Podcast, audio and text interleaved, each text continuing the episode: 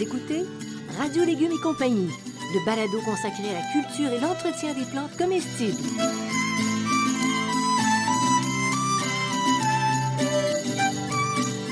Laitue, Basilic, plantation, poivron, bleuets, pollinisation, haricots, arrosage, fraises, insectes ravageurs et maladies, concombres, fertilisation.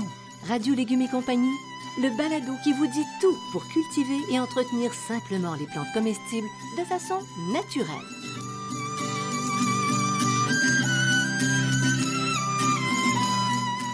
Cette émission vous est proposée par Bionic, une gamme de produits certifiés biologiques. Issus notamment de la récupération des résidus marins des pêcheries de la côte nord, la gamme Bionic propose des engrais 100% naturels, des algues marines liquides et un compost forestier et marin. Les engrais bioniques conviennent aussi bien pour les fruits, les légumes, les fines herbes que les fleurs annuelles ainsi que les plantes d'intérieur. Produite à 100% au Québec, la gamme Bionique assure la santé de vos plantes en offrant une croissance rapide et abondante. Bionique est distribuée par Gloco, une entreprise québécoise qui a plus de 100 ans. Salut tout le monde, bienvenue à Radio Légumes et compagnie. Bonjour Monsieur Bertrand, vous allez bien? Bonjour Madame Janine Roche, comment allez-vous ce matin ou cet après-midi ou ce soir, dépendant à l'heure où vous écoutez? Vous êtes dans les graves, hein? Bertrand, on- oui, je suis vous grave êtes des dans fois. les graves, oui, je suis ça. grave, ma chère amie, des fois. Alors on parle aujourd'hui d'arbres, arbustes, fruitiers, Oui, mais particulièrement fertilisation. Mais moi, quand j'entends parler arbres, arbres fruitiers, je vois les fleurs au printemps, je vois les butineurs qui arrivent, je vois les oiseaux qui viennent saper notre récolte, et puis ben, je vois des fruits qui- qu'on arrive à sauver. bon, ben moi, je C'est quand même pas pire, hein? moi, je voyais juste la fertilisation. Oui, alors on part sur la fertilisation. Donc, euh, oui, on part sur la fertilisation. Elle est un petit peu différente de la fertilisation du potager. Euh, donc, je vous, en- je vous invite à écouter euh, trois émissions dont- sur lesquelles on a déjà parlé de la fertilisation. La fertilisation, et oui, c'est assez simple. Engrais de synthèse ou naturel, fast-food ou cuisine de terroir, et les multiples bienfaits des amendements. Donc, ça va être complémentaire à ce dont on va parler aujourd'hui. Parfait. Alors, on parle aussi des particularités de la fertilisation dans un jardin fruitier. Ce qu'on on- va tenir compte de l'âge de la plante. Donc, c'est cette particularité-là dans la fertilisation. Dans la fertilisation des légumes, comme c'est souvent des légumes annuels ou des vivaces, pas très grave, mais dans les arbres, un arbre, ça, ça a trois périodes. A la période de la jeunesse, la période de la maturité, puis la période de la vieillesse. Oui. Et tu supportes à deux périodes particulièrement euh, cruciales. Oui. Tu nous expliques ça. Donc, à quelle période c'est important d'apporter de l'engrais? On va, on, va, on va être général, là. Quand la plante est jeune, quand elle est vieille. Ben, c'est clair. OK. Oui. Ça veut dire, quand tu es jeune, on te supporte, quand tu es vieux, on te supporte, mais au milieu, débrouille-toi. Ben, bon, alors, ce serait la- ta règle. Voilà, En, en grosso modo, c'est ça. modo. Et pourquoi ces deux périodes? En début de saison, ça fait, en début de plantation, pardon, ça facilite la reprise, ça aide à la croissance, qui va amener à la mise à fruit. On sait que la plupart des plantes, c'est la mise à fruit n'est pas immédiate. Donc, on va supporter la plante pour qu'elle fasse sa charpente puis qu'elle s'installe pour pouvoir sa mise à fruit. Puis après plusieurs années de production, ben, on supporte les arbres plus vieux pour leur donner une nouvelle vigueur. Hein, ils vont avoir produit euh, de nombreuses années, puis d'un coup, là, la vigueur est moins forte. Là, on va rajouter, vous avez- je vais vous expliquer un peu le processus, on va rajouter de la nourriture pour les aider un petit peu à passer à travers euh, les dernières années de leur vie. Bon, avant, avant, on parlait de Vitagro. Oui? c'est que je pense que ça n'existe plus. Que Non, ça existe encore? non, non, ça existe. Puis, euh, ça rejoint un peu Viagra. Bon, Pour si on- l'âge. Non, mais pour séparer les deux Ouais, périodes. si on- ouais, d'accord, on peut, on peut dire ça. C'est un peu tiré par les, les, Les racines. les racines des cheveux, mais là, on peut, on peut dire ça. Puis entre les deux, Ben, entre, entre la jeunesse et la vieillesse, ben, la plante est en santé, elle produit suffisamment, donc la fertilisation est moins importante. Ça veut pas dire qu'il n'y a pas de fertilisation, elle est moins importante. La plante va se débrouiller, elle a fait des belles racines, là, puis elle va se débrouiller. et euh, pour procéder les années qui suivent la plantation, là, pour, euh, au, au niveau de l'engrais? Alors, pour l'engrais, on va toujours suivre. Les, euh, les, les apports vont se faire en tenant compte de l'appétit des plantes. hein. C'est comme chez les, légumes, les, les différentes arbres, arbres et arbustes fruitiers ont des appétits différents. Alors, tu as des grandes classifications là-dedans? Les gourmandes, les moyennement gourmandes et les peu gourmandes. Moi, je suis un peu concept dans la vie, donc j'ai fait les mêmes classes que pour les légumes, pour qu'on se repère, Ouais. pour pas qu'il y ait 22 000 classes, là. Donc, gourmande, moyennement gourmande, peu gourmande. Juste à regarder, est-ce que tu peux savoir qu'un arbre est dans ces catégories-là? Juste savoir. que- ou ou s'il y a des listes qui existent. Non, pour c'est ça. ça, ça prend des listes. On- Il faut le savoir. Il faut le savoir. Alors, c'est ce que tu vas nous dire. Oui. C'est quoi les plantes gourmandes? Alors, les plantes gourmandes, c'est la mélanchier, le cassissier, le fraisier, le framboisier, le groseillier, le houblon, le mûrier, le noisetier, le noyer, le poirier, le pommier. Donc, ça, c'est gourmand. Et, et puis, on pourrait même pas se fier au fait que ça fait des gros fruits Non, ou des petits fruits. C'est ça, non, hein? Non, c'est ça. Puis, puis moyennement gourmande maintenant? Des abricots, les abricotiers, argousiers, camérisiers, cerisiers, kiwis, mûrier blanc et noir, les pêchers, pruniers, rosiers euh, rugueux, les sureaux du Canada, puis la viande pambina. Ça, c'est moyennement gourmand. Moyennement gourmand, puis et peu gourmand. Bleuet, camarine, canneberge, figuier, joggy, raisin d'ours, thé des bois, puis vigne. Vigne, c'est assez évident. Là, on a déjà vu des vignes qui poussent dans des endroits où il n'y a pas beaucoup de terre. Puis les autres, vous ferez remarquer que c'est bleuet, camarine, canneberge, euh, raisin d'ours, puis thé des bois. C'est des plantes de sol acide, donc euh, de tourbières, qui sont souvent peu... euh, Il n'y a pas grand-chose à manger. Bon, elles sont peu gourmandes, donc c'est très bien adapté.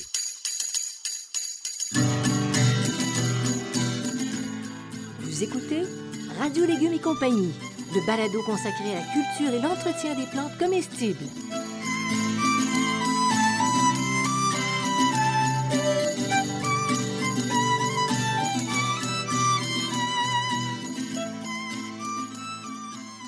Bionique, la gamme des engrais 100% naturels, propose Bionique compost marin et forestier. Ce compost, fait à la fois de carapaces de crustacés et de résidus d'écorce, est aussi vermicomposté, une véritable économie circulaire. Bionique compost marin et forestier a une bonne teneur en humus. Il est plus riche en éléments minéraux assimilables et son activité microbienne est très élevée. Ce compost stimule la croissance des végétaux, de la germination à la production des feuilles et de fruits. Bionique compost marin et forestier, distribué par Gloco, est en vente dans les centres de jardin.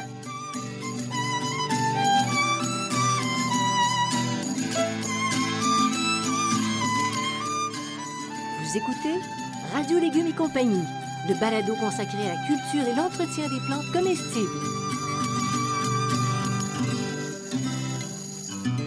Monsieur Bertrand, on parle d'engrais. Et ça fait comme Oui, Madame Janine. Comment on fertilise les arbres et les arbustes gourmands en début de culture? Donc, on fait un bon amendement annuel de compost, OK? Et on va donner deux à trois apports d'engrais naturels au cours de la saison. Hein, donc, ça veut dire trois fois au minimum, deux fois ou trois fois au minimum. Donc, on peut apporter le compost et l'engrais la première au, prin- au- au printemps, puis une ou, deux autres fois au cours de la saison. Plus on est avec une plante qui est jeune, plus- et on va adapter aussi à la grosseur de la plante. si la plante est plus petite, on en donne moins. Puis au fur et à mesure, elle grossit, on en donne un peu plus.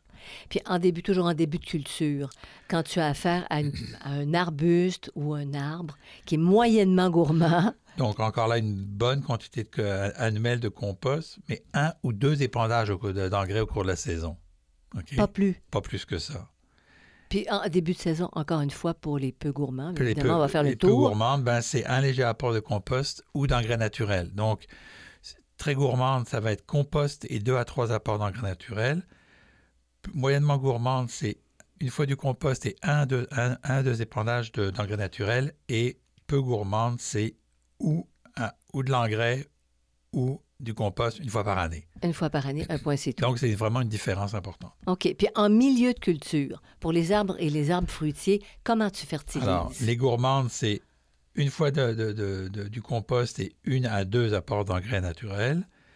Les moyennement gourmandes, c'est un léger apport de compost et un engrais ou, ou d'en- ou d'engrais naturels. Et les peu gourmandes, rien du tout. Rien du tout. Tu laisses ça aller tout. On comme laisse ça. ça aller comme ça, là, euh, ça va se faire tout ça. Puis quand on dit en milieu de culture, vous autres, les horticulteurs, ça dit?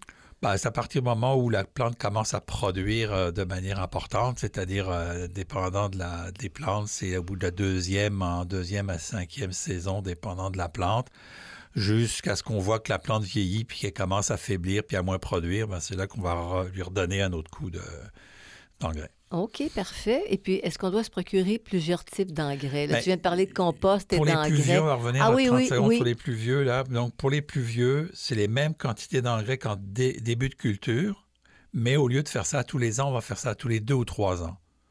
OK. OK? Donc, on. T'es pas systématiquement chaque année, À, le faire. au début, on vraiment on supporte, là. C'est comme un enfant, on le supporte, on lui donne à manger. Au milieu de culture, il se débrouille tout seul, il se paye à manger. OK? Puis à la fin, pardon, ben à la fin, ben on mange moins. Hein? On est plus vieux, on mange moins. Donc, c'est à tous les deux ou trois ans. mais ça se tient, ça va nous aider à s'en souvenir. Ben oui, ça se tient. Qu'est-ce que tu penses? On essaie de trouver des trucs pour se tenir.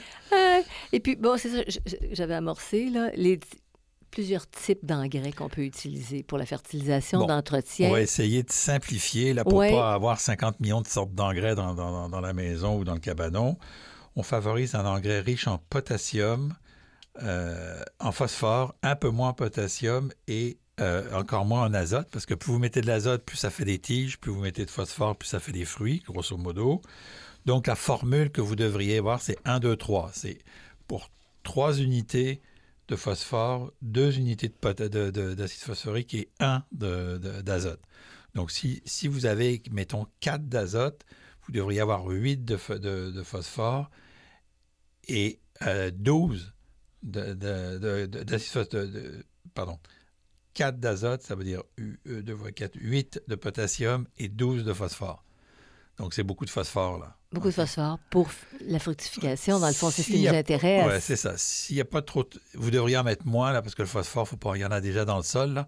Mais c'est un peu l'idée, là. Donc, un, un, engrais avec plus de un peu plus de phosphore que d'azote, c'est bon pour les arbres. Tu parles d'engrais naturel. C'est quoi l'avantage? Alors, dans, dans le fond, c'est par rapport à un engrais chimique. Un engrais de synthèse. De synthèse. Bon. Un engrais de synthèse, parce qu'ils sont tous chimiques. C'est toute la chimie. C'est la chimie organique ou la chimie de synthèse. Il faut faire attention là, à, ces termes-là. OK? Donc, les, les, dans les, euh, les, fruitiers, on sait qu'ils ont besoin d'oligo-éléments ou éléments mineurs. Hein. ça, c'est le cuivre, le zinc, le machin, le truc, là, il y en a beaucoup. Donc, ils sont présents dans les engrais naturels, naturellement. Ils sont présents naturellement dans les engrais naturels, mais ils ne sont pas dans les engrais de synthèse parce que justement, on a juste azote, acide phosphorique, potasse, c'est tout. On ne rajoute pas des oligo-éléments parce que c'est des matériaux bruts. Dans le compost et les fumiers compostés aussi, on a des, euh, des oligo-éléments. Euh, les engrais naturels certifiés biologiques, ben, je vous en donne quelques-uns, le fumier, de poule granulée, les eaux moulues, la farine de plume, le sulfate de potassium, la farine d'algue ou la farine de crustacés. Donc ça, c'est des vrais engrais naturels et dans lesquels il y a plein de, choses euh, bonnes pour les plantes. Qui ne pourraient pas être ajustés. Parce que si, un industriel t'entend, il va dire, moi, je vais les ajouter, les oligo-éléments. Il y en a, mais ça coûte tellement cher qu'ils ne ah. font pas. Ils ne le font, pas. Et puis, ah. bon, là, ça, c'est. Ça, je vous donne des oligo-éléments. Alors là, je pourrais vous donner aussi toute la liste des problèmes que des, engrais de synthèse qui ne sont pas retenus par le sol, qui sont lessivés rapidement, blablabla. Il y a d'autres problèmes environnementaux avec la synthèse, mais dans la nutrition des plantes, le grand avantage des naturels, c'est qu'il y a des oligo-éléments. Et puis les plantes ou arbres, arbustes, en fait, c'est le sujet aujourd'hui, de sol acide demande un engrais qui est particulier. Oui, ça va demander un engrais qu'on appelle un engrais acidifiant, qui est en général vendu pour euh, engrais pour petits fruits. Alors c'est ça qu'on va chercher en, en jardinerie. Oui. Vous écoutez Radio Légumes et compagnie, le balado consacré à la culture et l'entretien des plantes comestibles.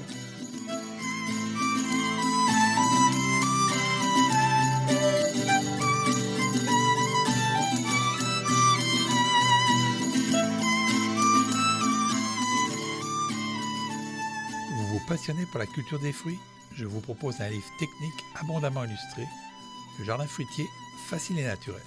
Vous y trouverez une foule d'informations sur l'organisation du jardin fruitier, les choix, l'entretien et les récoltes de 10 fruits charnus, 11 petits fruits et 3 fruités grimpants. Si leur histoire vous intéresse, Étonnante histoire de fruits vous séduira par son originalité. Tous mes livres, produits 100% localement, sont en vente dans les librairies du Québec.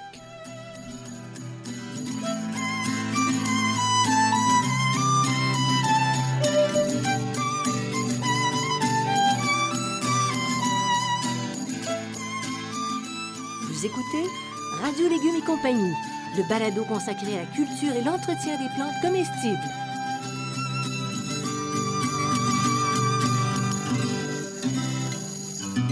Est-ce que tu peux nous expliquer quand épandre les, les engrais? On le fait au printemps. Oui, OK, au printemps. Au printemps, donc euh, parfois au début de l'été pour les plantes gourmandes. hein. Quand on parle de 2-3, là, on va aller jusqu'à l'été. En général, on fait ça dans une période qui peut commencer là, à partir du mois d'avril jusqu'au 14 juillet. Pourquoi le 15 euh, 14-15 juillet? C'est qu'après ça, la plante commence à outer, ce qu'on appelle. C'est-à-dire qu'elle commence à, faire, à passer du stade herbacé au stade ligneux.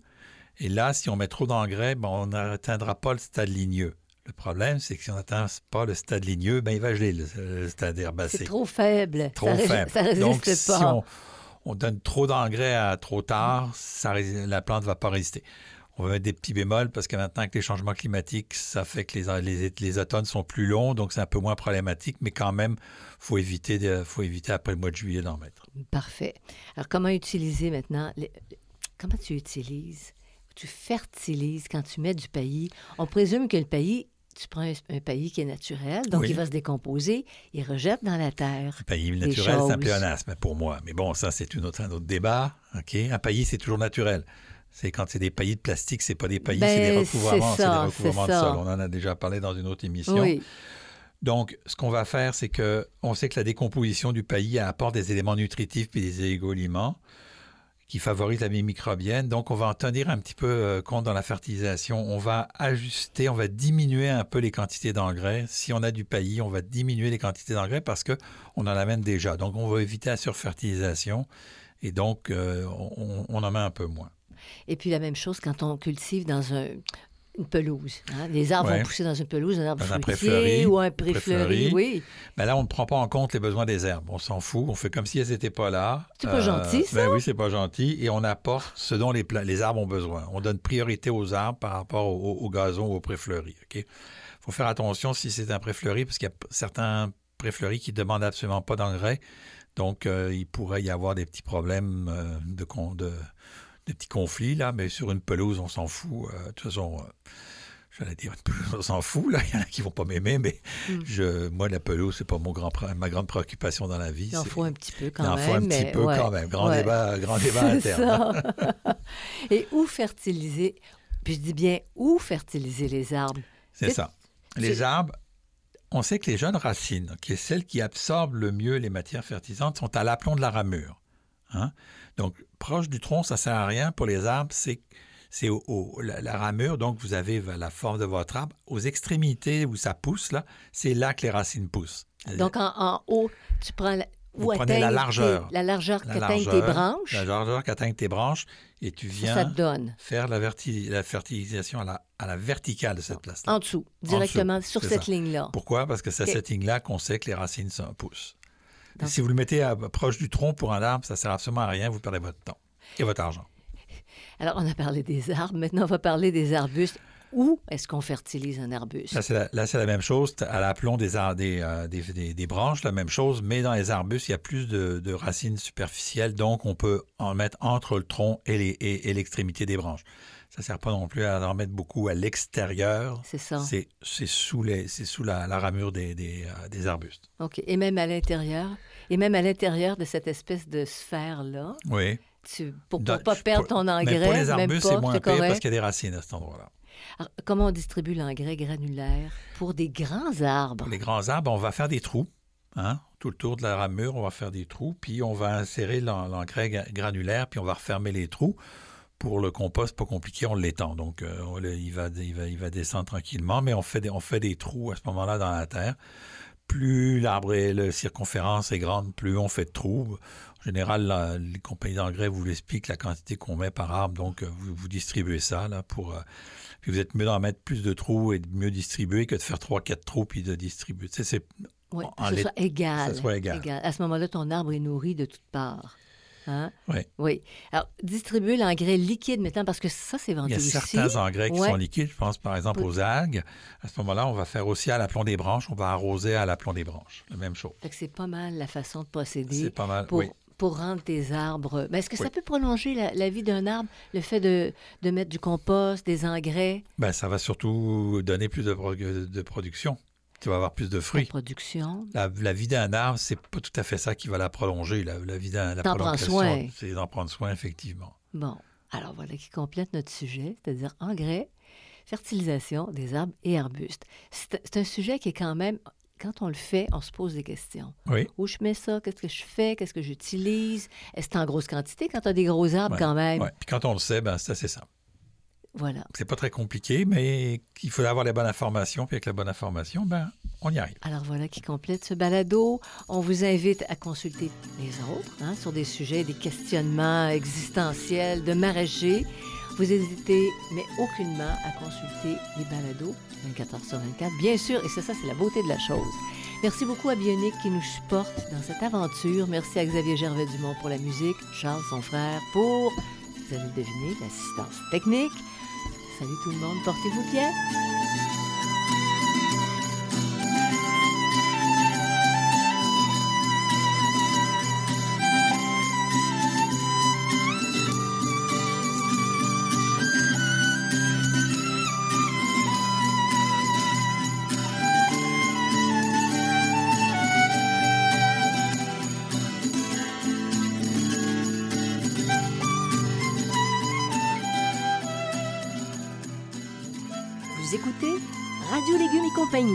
Balado consacré à la culture et l'entretien des plantes comestibles.